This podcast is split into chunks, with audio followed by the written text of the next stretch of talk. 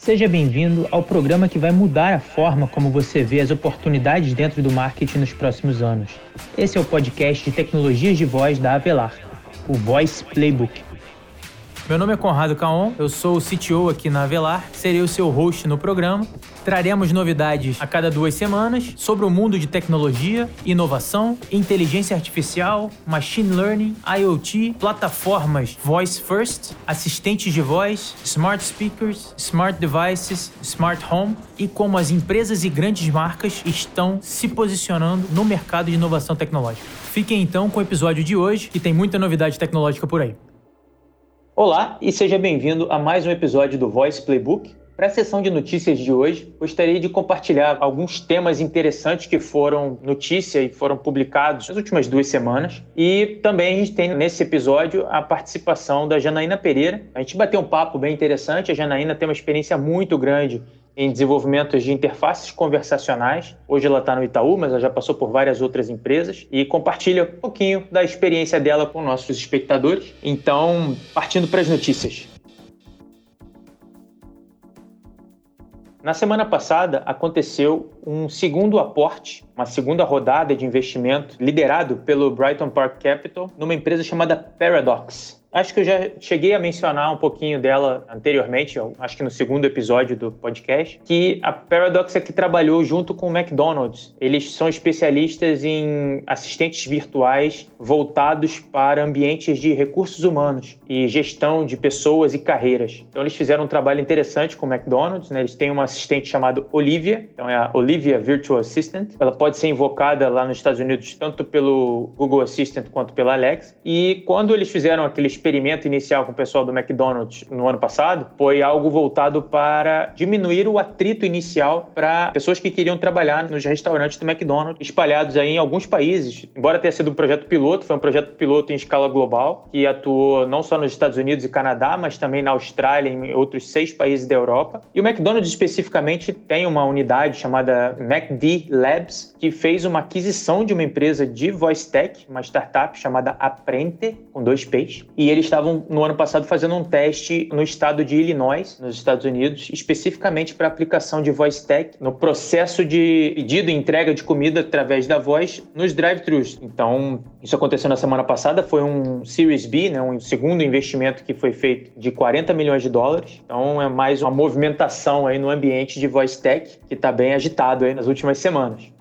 Outro ponto interessante foi especificamente na Ásia. Né? Então, a gente tem se referido bastante a inovações que têm acontecido na Ásia, bastante delas voltadas para a voice tech. E uma iniciativa muito interessante é uma evolução de produto. Então, o grupo Xiaomi, muito conhecido mundialmente, eles têm feito um barulho grande no mundo de hardware e software, porque eles têm uma linha de smartphones que tem uma acessibilidade muito grande, tem um price point muito interessante. Por isso, ela consegue fazer fazer entradas massivas em muitos mercados. Chegou até a fazer uma primeira investida aqui no Brasil. A Xiaomi que contou por muito tempo com um diretor global que era do Google, né? era do Android, que é o Hugo Barra, e fez a iniciativa no Brasil. Teve uma mudança estratégica, então eles até deram um passo atrás. E até onde eu ouvi, existem novas estratégias sendo boladas, mas eles estão crescendo muito rapidamente no mundo inteiro. Então, muitos dos desenvolvimentos que eles têm feito são de novos produtos e de casa conectada. A gente até chegou a mencionar sobre os robôs limpadores, né, que são meio aspiradores, meio vassouras, que trabalham independentemente ou totalmente standalone e podem ser comandados por voz. Exemplo do case da Rumba, no episódio 4 do Voice Playbook.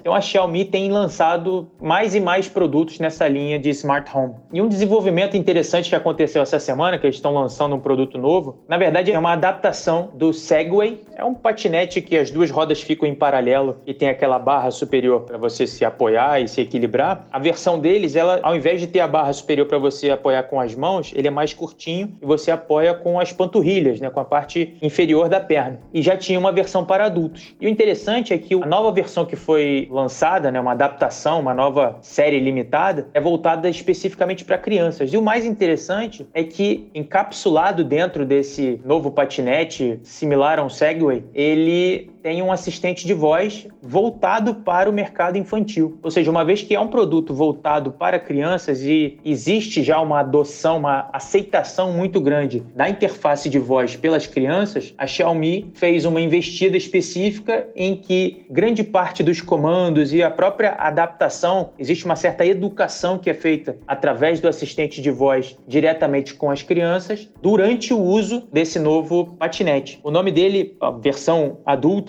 era o Ninebot Electric Scooter Air T15, né, o T15 que é a versão para adultos, e a versão que a Xiaomi lançou para as crianças, agora com assistente de voz integrado, é chamado Ninebot Nano. Então é essa versão em miniatura que tem uma série de funcionalidades e controle de iluminação e muitos dos comandos, tanto de input, né, de o piloto mirim passando os comandos, como também a resposta do próprio scooter falando com a criança, ensinando e dando dicas e interagindo. É algo bem interessante de interface usando a voz entre uma máquina e uma criança nesse caso. Existe uma tendência grande de ter novas aplicações focadas no meio infantil e é algo que eu estou muito curioso para ver funcionando. Quero ver como é que isso vai rolar aqui quando chegar. Bem interessante esse foco específico voltado para o mercado kids, né?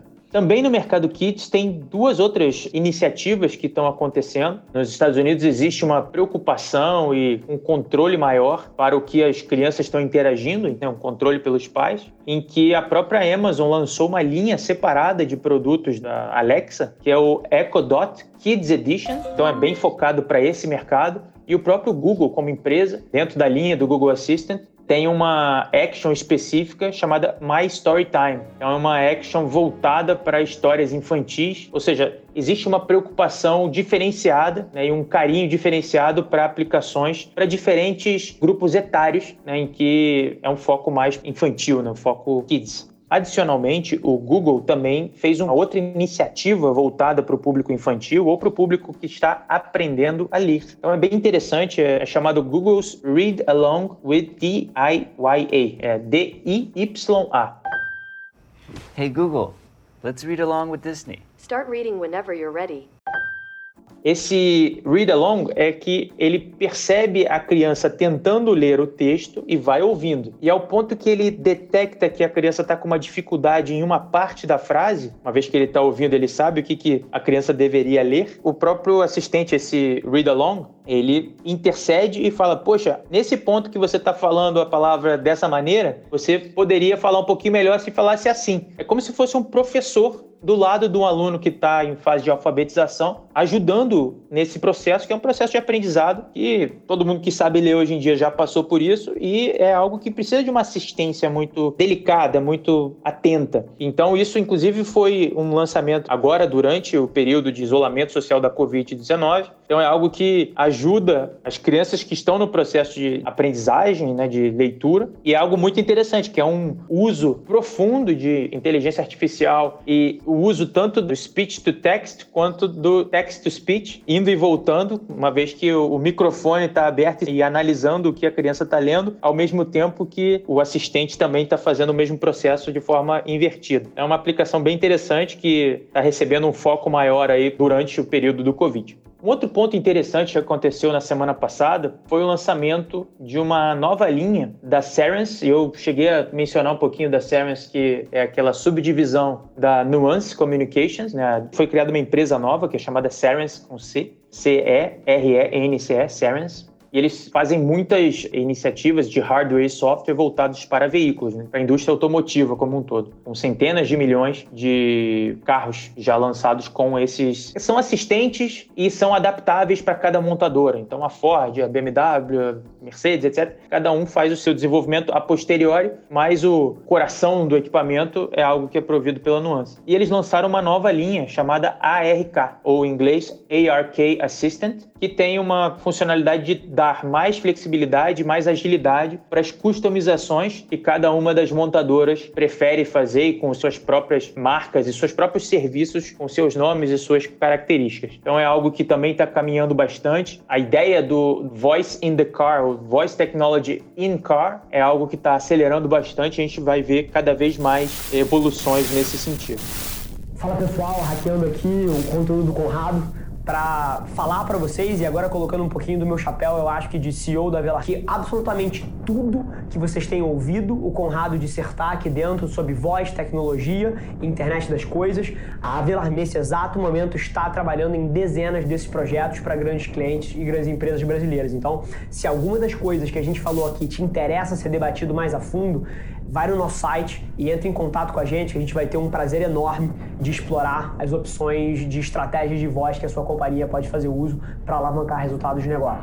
E agora, de volta ao conteúdo do Conrado aí. Abraço!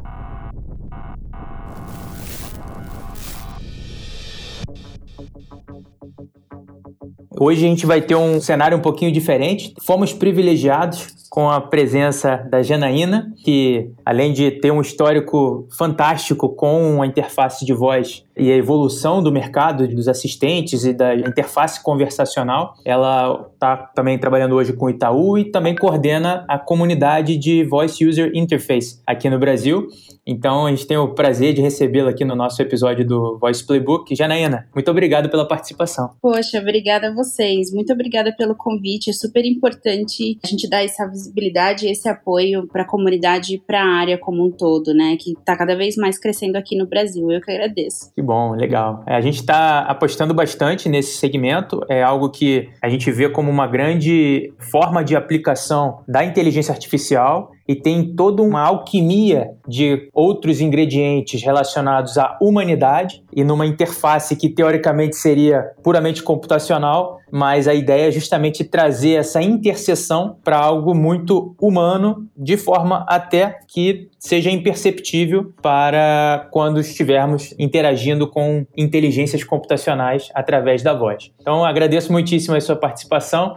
Se você puder fazer um resuminho assim do seu histórico e da participação sua nesse ambiente, a formação da comunidade e o passo a passo de evolução desde a parte dos atendentes virtuais, de URAS e tudo mais, até como hoje em dia já estamos evoluindo bastante nessa interface. Bacana. Bom, eu comecei em novembro de 2011, fui contratada para fazer conteúdo para a URA, e é engraçado pensar nisso porque isso só ficou mais claro depois, porque eu nem sabia que essa área existia, né? A área de VUI, que alguém fazia textos para a URA de forma pensada para a experiência, Antes ficava muito dentro do call center. Então, eu aliei todo o meu conhecimento de rádio e TV, porque eu sou formada em comunicação social, com habilitação em rádio e TV, e pós-graduada em roteiro audiovisual. E aí percebi que precisava fazer uma mudança de área por falta de oportunidade e também porque eu queria agregar novos conhecimentos. E aí me deparei com a tecnologia. A tecnologia estava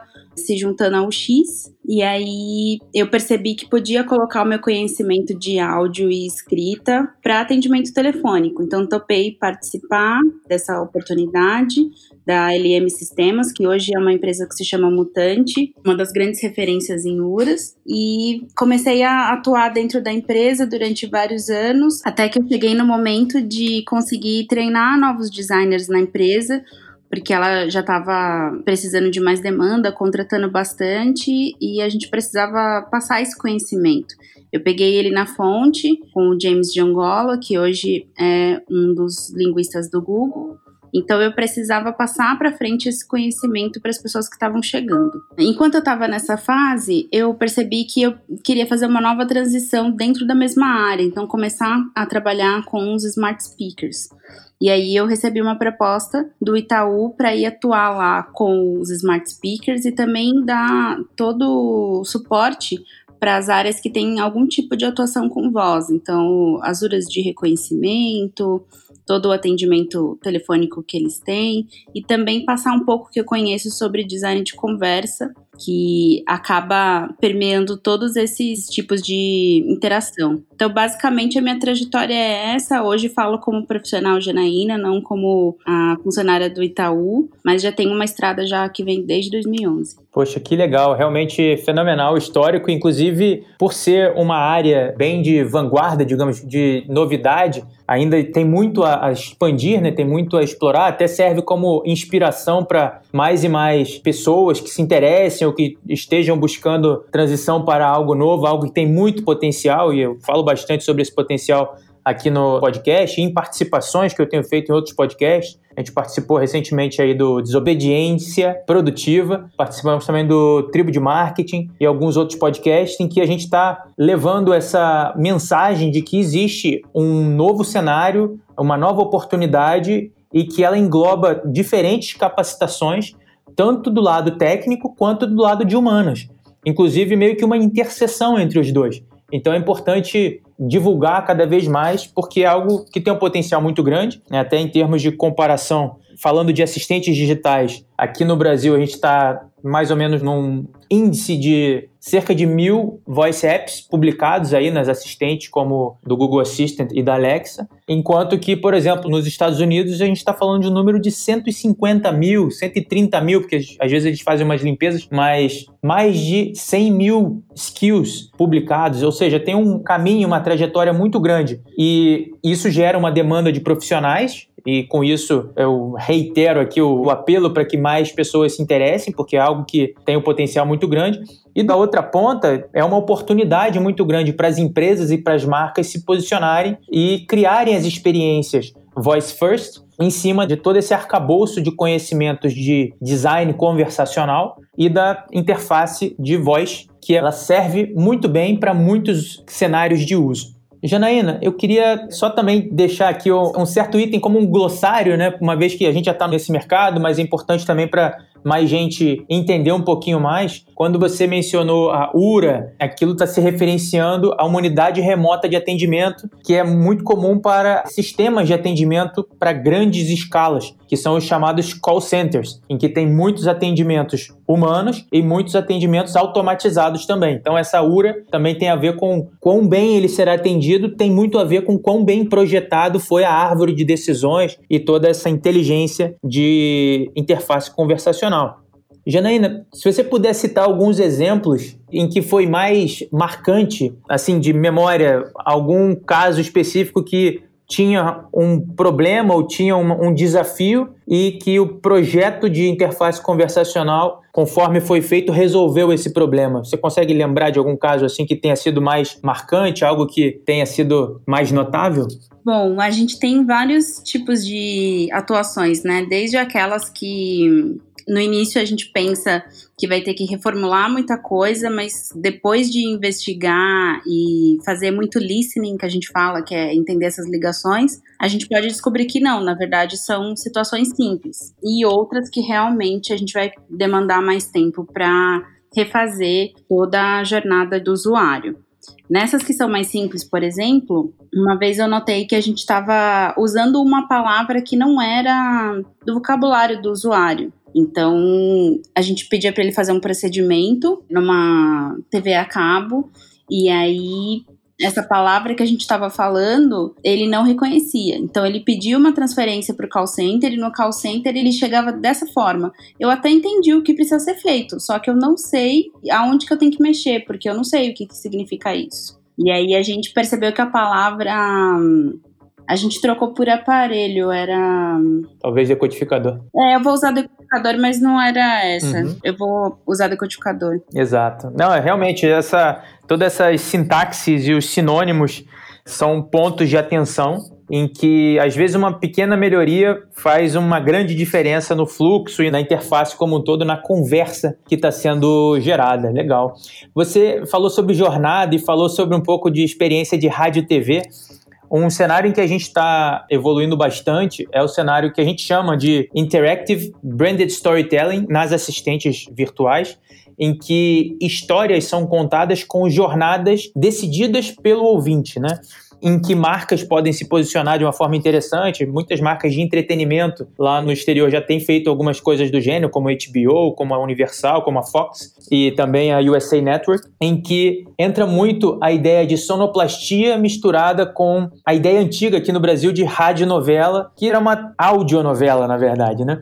Então, nesse ponto específico, você tem algum conhecimento ou alguma experiência de que a sonoplastia e a, a ideia de imersão no áudio fez uma grande diferença para um posicionamento ou para algum projeto específico? Sim, a gente pode com certeza pensar nisso. Como você levantou, tem a questão da radionovela, que era a forma como as pessoas assistiam novela no passado. E aí entendeu-se que quando a gente está falando sobre áudio, todos os tipos de input, sejam eles de palavras ou de sons, quando bem colocados, claro, vão causar o um impacto necessário. Eles podem servir de apoio, mesmo que eles não sejam falados. Então, uma coisa que eu falava muito com a equipe, por exemplo, é que a gente não pode utilizar esse tipo de som que a gente chama de cartela, onde a gente faz o sound branding, por exemplo, em situações que o usuário errou ou que ele não chegou até o ponto onde ele gostaria, porque isso vai reforçar o erro dele. Eu gosto de associar esse tipo de som com transações onde a gente envolve sistema e aí fica um pouco mais claro para ele. Então eu dava sempre o exemplo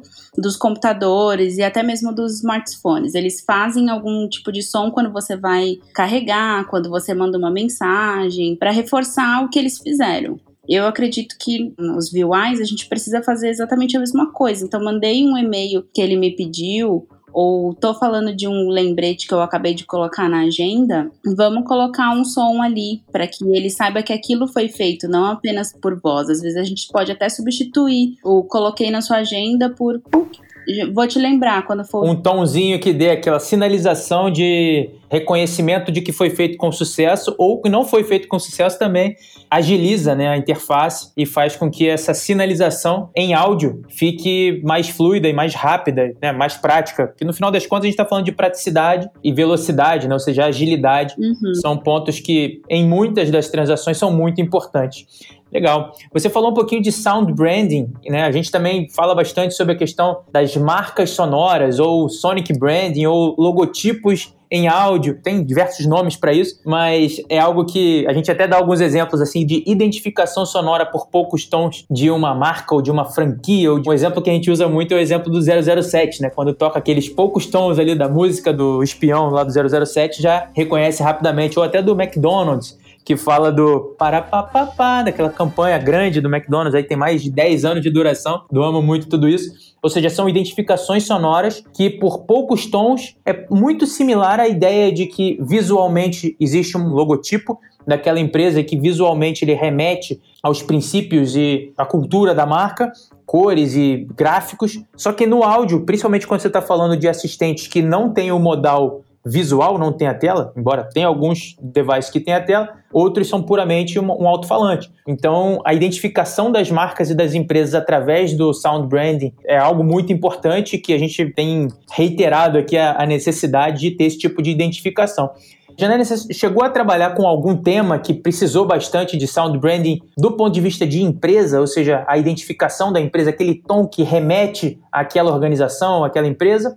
Sim, nós fazíamos, quando eu atuava na Mutante, o que a gente chamava de earcons. Então, toda vez que a pessoa entrava em contato com algum atendimento telefônico, um saque ou um atendimento de compras, nunca uma questão mais técnica, né? Porque a gente também tem que polarizar esses contextos entre contextos que a gente chama de positivos e negativos, né? Então, se a gente sabe que ele está ligando numa ouvidoria, por exemplo, é muito mais delicado. Então, a gente prefere primeiro tratar as questões onde há mais abertura do ponto de vista de experiência. Então, a gente sempre pensava no earcom, que é um barulhinho que vai ser tocado antes mesmo de qualquer atendimento ou qualquer palavra que vai ser feita. Então, de todos os nichos a gente tratava esse earcom ele tinha uma duração média de 4 a 6 segundos, e aí depois já começava: Bom dia, você está no atendimento tal. Então, se por exemplo a gente fizesse do McDonald's, como você falou, seria assim: Para papapá, bom dia, você está no McDonald's. Era uma forma que a gente tentava trazer essa assinatura da empresa para que, com o tempo, assim como as pessoas forem usando, caso ela não tenha já uma assinatura pré-estabelecida, a pessoa já identificava depois de alguns meses que estava falando com o atendimento correto, ou já caiu a ligação naquela empresa, que esse também era um dos objetivos. A pessoa entender que a partir de agora o, o atendimento é com a empresa. Então essa assinatura de ERCON no início era super importante. Com certeza, com certeza. Eu lembro de um caso que talvez mais gente se reconheça ou mais gente se identifique, na época em que o mercado de telecom teve aquela diferenciação entre qual operadora de longa distância a ser usada, ou então com qual aparelho de outra operadora você está falando, se é da mesma operadora ou não, porque ficava mais barata a ligação. Eu lembro que, se não me engano, a Claro tinha um tom específico quando você estava ligando para um outro dispositivo móvel que também era da Claro. Então aparecia um tom sonoro que a pessoa já sabia, opa, legal, essa ligação está dentro da mesma operadora, não vou pagar. Né? E se a ligação não tivesse aquele tom, é porque, opa, tô ligando para alguém que é de outra operadora, essa ligação vai ser mais cara. Então são identificações que geram um conhecimento sem muita perda de tempo e é muito prático, né? Tanto para o lado operacional quanto para o lado de branding e, marcas mesmo, né? Então é interessante esse ponto também. Janaína, especificamente sobre a comunidade, pensando aqui nos recursos humanos, que é um dos grandes desafios do desenvolvimento dessa área, é capacitação e conhecimento de recursos humanos para trabalhar nos projetos que tendem a crescer de uma forma muito grande, muito exponencial, e talvez a curva de pessoas capacitadas não acompanhe. Então, especificamente nessa área, eu queria perguntar para você um pouquinho mais sobre a comunidade de Voice User Interface, né, a comunidade VUI ou VUI em inglês, para você falar um pouquinho da história da comunidade, o que, que vocês já fizeram, como é que estava o planejamento antes da pandemia e, e, agora com o acontecimento do Covid. Se puder atualizar um pouquinho a gente sobre isso, eu agradeço muitíssimo. Bacana, eu fico super animada para falar da comunidade, porque foi o momento em que realmente a gente começou a estabelecer bases e dar mais força para todo mundo que vai fazer o primeiro projeto ou que quer realmente ingressar na área ter um norte, né? Porque as pessoas que atuam comigo na, na equipe de organização, elas tiveram essa mesma sensação no início. Estou trabalhando, seja com URAS ou com agentes virtuais, que são as URAs ativas, e assim, acho que só eu faço. Então, como que eu vou aprender? Como que eu vou trocar experiência? Então, a comunidade nasceu muito dessa vontade de conhecer quais são as outras pessoas que estão fazendo isso e trocar esses conhecimentos. Ela começou em abril do ano passado, eu marquei esse primeiro encontro, chamei as pessoas que eu conhecia e também pedi para elas chamarem outras. E a gente conseguiu até com um bom público, se eu não me engano, foram quase 70 pessoas. E desde designers, que a gente chama de VUI designers nessa área, as pessoas que trabalham com voz, até mesmo os stakeholders envolvidos. Então, tinham pessoas de negócio que contratam empresas para fazer essas interfaces, tinham locutores, tinham donos de estúdio. Então, teve bastante gente envolvida nesse primeiro encontro, foi bem bacana, foi lá no, no Google for Startups. Legal. E aí, depois disso, eu percebi que a gente precisava fazer mais para ver se era uma questão de curiosidade ou se realmente tinham pessoas investindo em conhecimento constante sobre a área. E aí eu fiz mais o segundo encontro, fiz o terceiro encontro e vi que realmente o negócio estava tomando a proporção. Outras comunidades começaram a se aproximar, que é a comunidade de UX Writing, a comunidade da Bots Brasil. E aí eu falei, legal, então agora a gente precisa de uma equipe. E aí eu abri um edital para que as pessoas que estavam frequentando pudessem se candidatar para poder me ajudar com tudo. Claro. Porque a ideia não é ficar só nos meetups, né? A gente produzir conteúdo online, é poder ter o nosso grupo de fórum de discussão, a gente poder fazer outras coisas e não se encontrar apenas uma vez por mês todo mundo lá presencialmente e, conversar. E aí deu certo, as pessoas se inscreveram e depois fizemos mais meetups. Então a gente chegou até o oitavo meetup que foi feito até o ano passado. Esse ano, por causa da Covid, a gente não fez encontros presenciais, respeitando todas as normas da Organização de Saúde. E agora a gente está se planejando para entender os próximos passos nesse novo cenário. Então a gente ainda não tinha nenhum tipo de atividade online antes, era tudo presencial ou até mesmo dentro do fórum, onde as pessoas trazem dúvidas, trazem cases. Ah, gente, acabei de fazer essa skill, testa aí queria fazer uma concatenação desse jeito. Vocês têm alguma dica? Tem algum livro, ou em português ou gringo, que eu possa ler? Recentemente até saiu um em português, que é o do Swellington, que é um dos designers da comunidade. Ah, legal. Eu cheguei a parabenizá-lo aí. Ficou bem legal, interessante. Foi, foi mesmo. A gente está super feliz com essa iniciativa e chamando mais pessoas para fazer publicações. Interessante. Então, agora a gente está nesse momento pensando em quais atividades online faremos para que continuemos trocando esse tipo tipo de experiência e fazendo esse networking. A gente quer produzir conteúdo nacional. Todas essas iniciativas são convergindo para esse objetivo, além do networking empresarial, porque hoje, se uma pessoa quer atuar na área, assim, mergulhar fundo mesmo em todos os princípios, ela precisa saber inglês ou pegar o tradutor, colocar tudo lá dentro e esperar ele traduzir automático no site, porque a gente só tem a literatura do Swellington, que foi lançada recentemente. Todas as outras são em inglês. E a gente percebia uma certa resistência de algumas pessoas. Ah, eu até me interesso, mas não sei se eu vou dar conta de estudar, nem conheço quem faz. Então a comunidade acabou nascendo por causa disso e a gente está muito, muito feliz com toda a união que as pessoas tiveram em torno dessas causas e como elas contribuem realmente de forma genuína para que isso aconteça. Poxa, muito legal, Janaina. A gente aqui na Velar, a gente também está trabalhando bastante para estimular o, a evolução do conhecimento nessa área, né, do ecossistema de VUI, de interfaces conversacionais, de apps de voz, sejam eles skills ou actions, nas plataformas dos assistentes e até independentes também.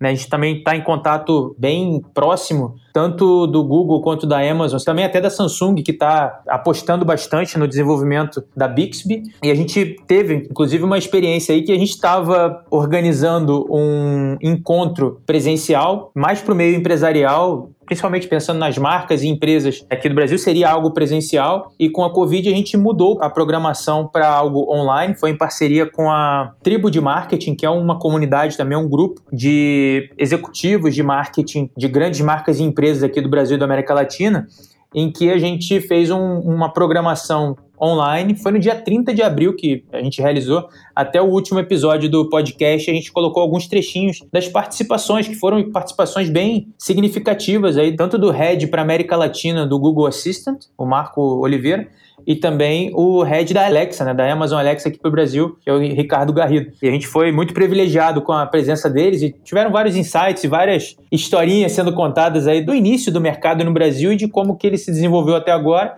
e também do potencial de crescimento que tem daqui para frente. Então é algo que a gente está acreditando bastante, a gente até está pensando em novas edições desse tipo de encontro, porque gerou muitas conversas positivas, gerou inclusive oportunidade de projetos aí de geração de novas demandas dentro do ecossistema e do ambiente especificamente, que não é só uma interface, na verdade é uma plataforma de negócios, né? algo que é muito interessante, tem muito potencial.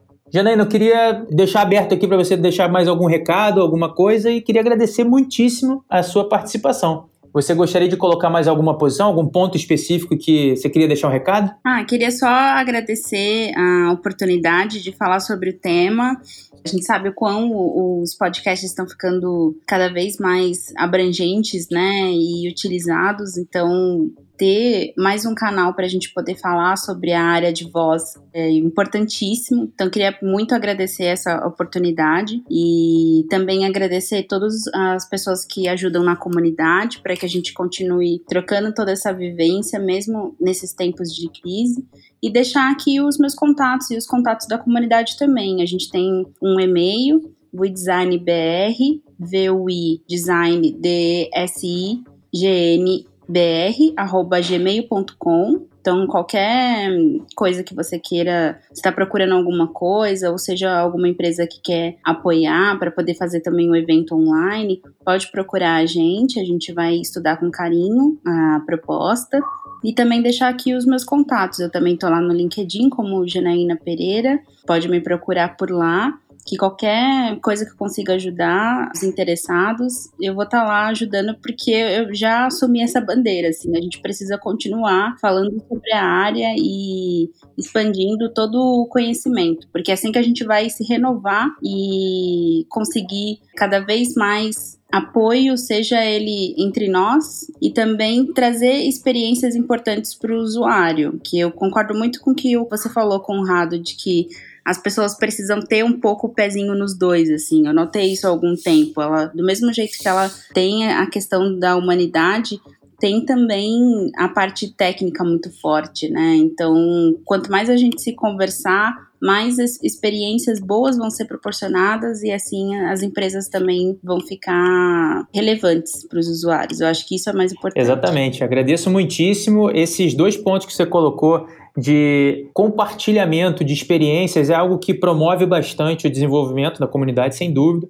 Né? Alguém que está fazendo algo novo e compartilha, às vezes recebe uma dica, um comentário, um feedback, e já pivota e fala: Poxa, realmente eu posso melhorar se eu for por esse outro caminho. Isso é muito importante, esse compartilhamento de experiências, né? E também a questão de abaixar os muros de barreiras, né? Você falou sobre questão de ter conteúdo em português, para ter mais pessoas que eventualmente têm dificuldade com inglês, mas podem ser profissionais fantásticos de VUI, de conversational design e de UX. E importante também a questão de sempre diminuir a barreira no ponto de vista entre áreas distintas, né? Porque como a gente está falando de um ambiente que tem um mix entre a área de humanas e a área de exatas, às vezes existem barreiras invisíveis que bloqueiam um pouco, né? Então é importante ter um posicionamento de braços abertos, né? Que mesmo aquele pessoal que é um pouco mais técnico abre, né, para receber o pessoal que é mais de humanas e vice-versa. O pessoal que é mais de humanas recebe o pessoal mais técnico em um ambiente amistoso e que promove a evolução aí da comunidade. Então é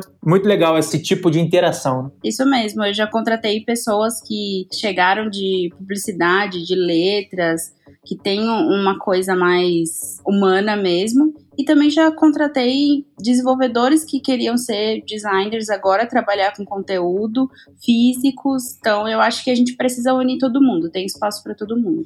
É isso aí. E isso aqui é muito legal. Eu prezo muito por ambientes de crescimento, eu prezo muito por crescimentos exponenciais e novos negócios disruptivos. E, sem dúvida nenhuma, esse mercado especificamente de tecnologia de voz e VUI e conversational design é algo que vai crescer muito e estamos todos de braços abertos aí para receber novos integrantes, né, que é algo que vai crescer bastante e tem muita oportunidade. Então, Janaína, agradeço muitíssimo a sua participação e fiquem com a gente para o próximo episódio daqui a duas semanas.